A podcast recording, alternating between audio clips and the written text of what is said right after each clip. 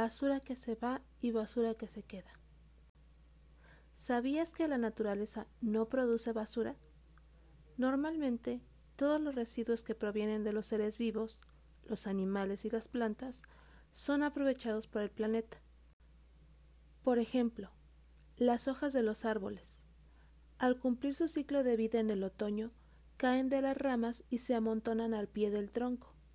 Al descomponerse, forman tierra nueva que nutre otros árboles y plantas. Los restos de los animales que murieron alimentan a insectos, aves y mamíferos carroñeros. A este tipo de desechos se le llama orgánico.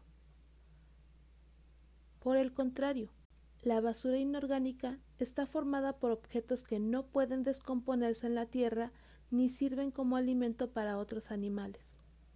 Estos desechos como los vasos de unicel, los pañales desechables, las bolsas de plástico o los envases de leche, son fabricados por las personas.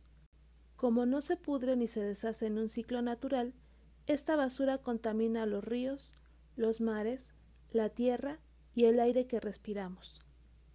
Sin embargo, todos podemos ayudar a que estos desperdicios se aprovechen y así ayudar al planeta.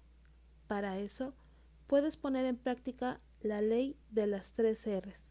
Reducir, reciclar, reutilizar. Reducir. La cantidad de bolsas de plástico. Lleva tu propia bolsa reusable al supermercado o a la tienda. La cantidad de detergente que se usa en el lavado. Este viaja de los hogares a los ríos y desemboca en el mar dañando a los peces. ¿Lo sabías?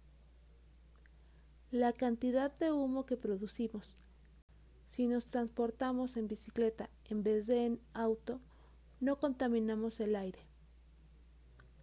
Reciclar. El vidrio de las botellas. Puede fundirse y usarse de nuevo. El plástico de algunos envases. Puede recolectarlo y entregarlo en los depósitos donde también compran papel, cartón y fierro. Reutilizar la hoja de papel de un trabajo escolar puede usarse al reverso para otra tarea. La ropa que ya no te queda o los libros y revistas que leíste pueden interesar a otros niños. Margarita Schultz, adaptación.